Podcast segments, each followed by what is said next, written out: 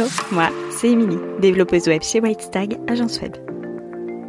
Après 5 années de e-commerce et 5 années dans le commerce, je suis devenue développeuse web avec pour mission de faciliter l'accès au web tout en créant un outil puissant au service de ton business.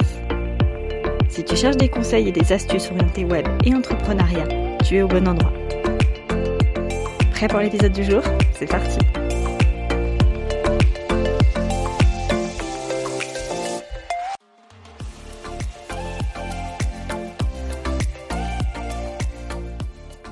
Hello, on se retrouve aujourd'hui pour un nouvel épisode de podcast dans lequel je vais te parler de trois choses que tu peux retrouver sur chacune des pages de ton site.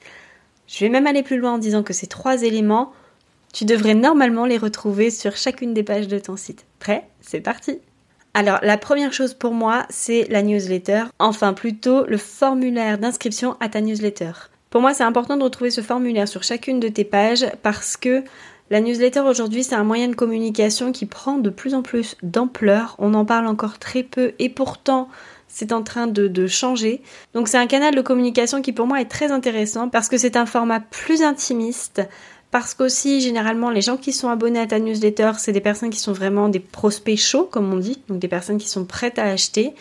Et c'est aussi plus facile pour toi de t'exprimer parce que tu sais en face de qui tu t'exprimes. Euh, c'est vrai que sur les réseaux sociaux, c'est ouvert à toutes les personnes possédant un compte.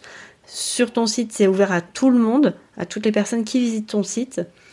Euh, le podcast, c'est pareil, c'est un format sur lequel tout le monde peut écouter. Alors que la newsletter, il faut obligatoirement s'identifier pour pouvoir la recevoir. Et ça, c'est quand même un gros point bonus pour moi parce que ça te permet de vraiment cibler les contenus que tu vas créer et d'avoir vraiment une meilleure connaissance de ton audience. Donc, si tu n'as pas encore de newsletter, je t'invite à en créer une, de déjà définir un rendez-vous, euh, la fréquence à laquelle tu vas envoyer donc cette newsletter, de définir ce que tu vas y mettre. Tout ça, c'est des choses que tu peux déjà préparer. T'es pas obligé d'avoir un freebie pour créer une newsletter.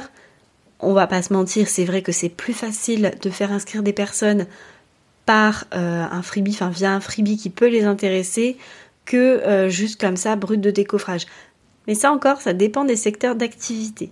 Donc ne mets pas tous tes œufs dans le même panier en ne misant que sur ton site ou que sur tes réseaux sociaux.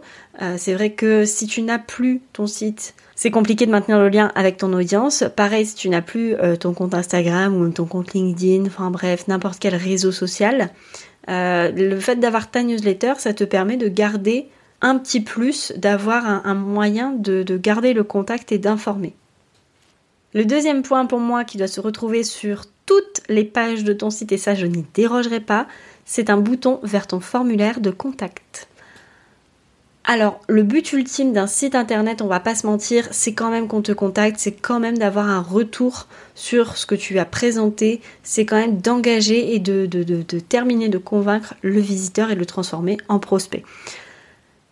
Il aura beau visiter ta page de service, il aura beau visiter ta page d'accueil, il aura même beau s'être inscrit à ta newsletter.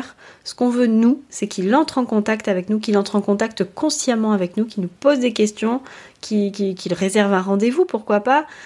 Bref, on veut qu'il vienne à nous. Et pour ça, eh bien, il faut lui faciliter la vie en mettant sur chacune de tes pages au moins un call to action qui redirige vers ta page de contact. C'est quand même l'idéal pour moi parce que si tu n'as pas ce bouton sur chacune de tes pages, euh, ne crois pas que ton visiteur va aller expressément dans la page de contact. Il va voir tes services, il va voir qui tu es, etc. Mais de lui-même, il se dira pas tiens, je vais tout de suite la contacter, sauf si vraiment il a un besoin pressant et urgent, mais ça sera peut-être pas la première visite qu'il le fera. Donc facilite-lui la vie en mettant ce bouton de façon assez stratégique et en renvoyant vers ton formulaire de contact. Et enfin, troisième et dernier point, c'est un point qu'on retrouve sur peu de sites, euh, malheureusement, parce que c'est quelque chose qui pour moi est très intéressant. Je te parle là de la FAQ, donc de la foire aux questions. Pour moi, la FAQ est très intéressante pour deux raisons. Parce qu'elle permet déjà d'ajouter des mots-clés sur des pages qui sont parfois un peu vides de ces mots.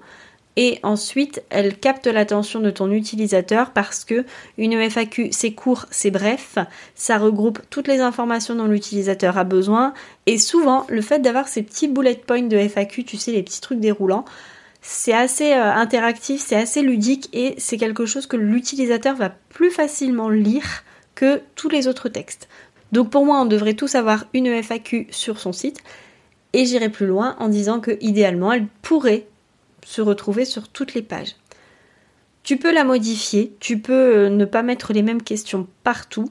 Ça peut te paraître beaucoup de la mettre sur chacune des pages, mais si tu la mets tout en bas de la page et que tu varies toutes les questions, c'est très intéressant parce que dis-toi bien que ton utilisateur va parfois ne visiter qu'une seule page, tu ne sais pas exactement par quelle page il arrive. Idéalement, on veut tous qu'ils arrivent par la page d'accueil ou à la limite par la page de contact, mais le mieux ça reste la page d'accueil. Mais on ne sait pas, peut-être qu'il va choisir de juste aller voir ta page de service, peut-être qu'il va arriver directement sur ta page à propos. Donc nous, ce qu'on veut, c'est vraiment faire gagner du temps à notre visiteur parce que s'il ne visite pas l'ensemble des pages, il aura au moins l'essentiel des informations que tu veux lui donner. Donc la FAQ pour moi, c'est maximum 5 questions. On ne commence pas à aller faire une bible avec toutes les questions qu'on recense. Je te conseille d'orienter tes questions avec les réponses que tu veux donner, c'est-à-dire que ne pose pas une question à laquelle tu n'as pas de réponse. Euh, si tu poses une question à laquelle tu dis je ne sais pas, c'est plus compliqué, ou en tout cas ça dépend de la réponse. Mais détaille bien tes réponses, utilise les mots-clés de ton activité, ça c'est hyper important. Et puis surtout, mets-la partout ou presque partout. voilà pour moi les trois éléments qu'on devrait retrouver sur toutes les pages d'un site web. Je t'invite à aller vérifier si euh, tu as déjà fait ces trois, petites manipulations. Si ce n'est pas le cas, regarde comment tu peux améliorer tout ça? Et puis, euh, je te laisse revenir vers moi pour me dire ce que tu en as pensé. C'est tout pour aujourd'hui. Nous, on se retrouve dans 15 jours avec un nouvel épisode de podcast. En attendant, comme à chaque fois, je te souhaite une belle soirée, une belle nuit, un beau week-end, une belle semaine. Bref, peu importe quand tu écoutes cet épisode. Et je te dis à tout bientôt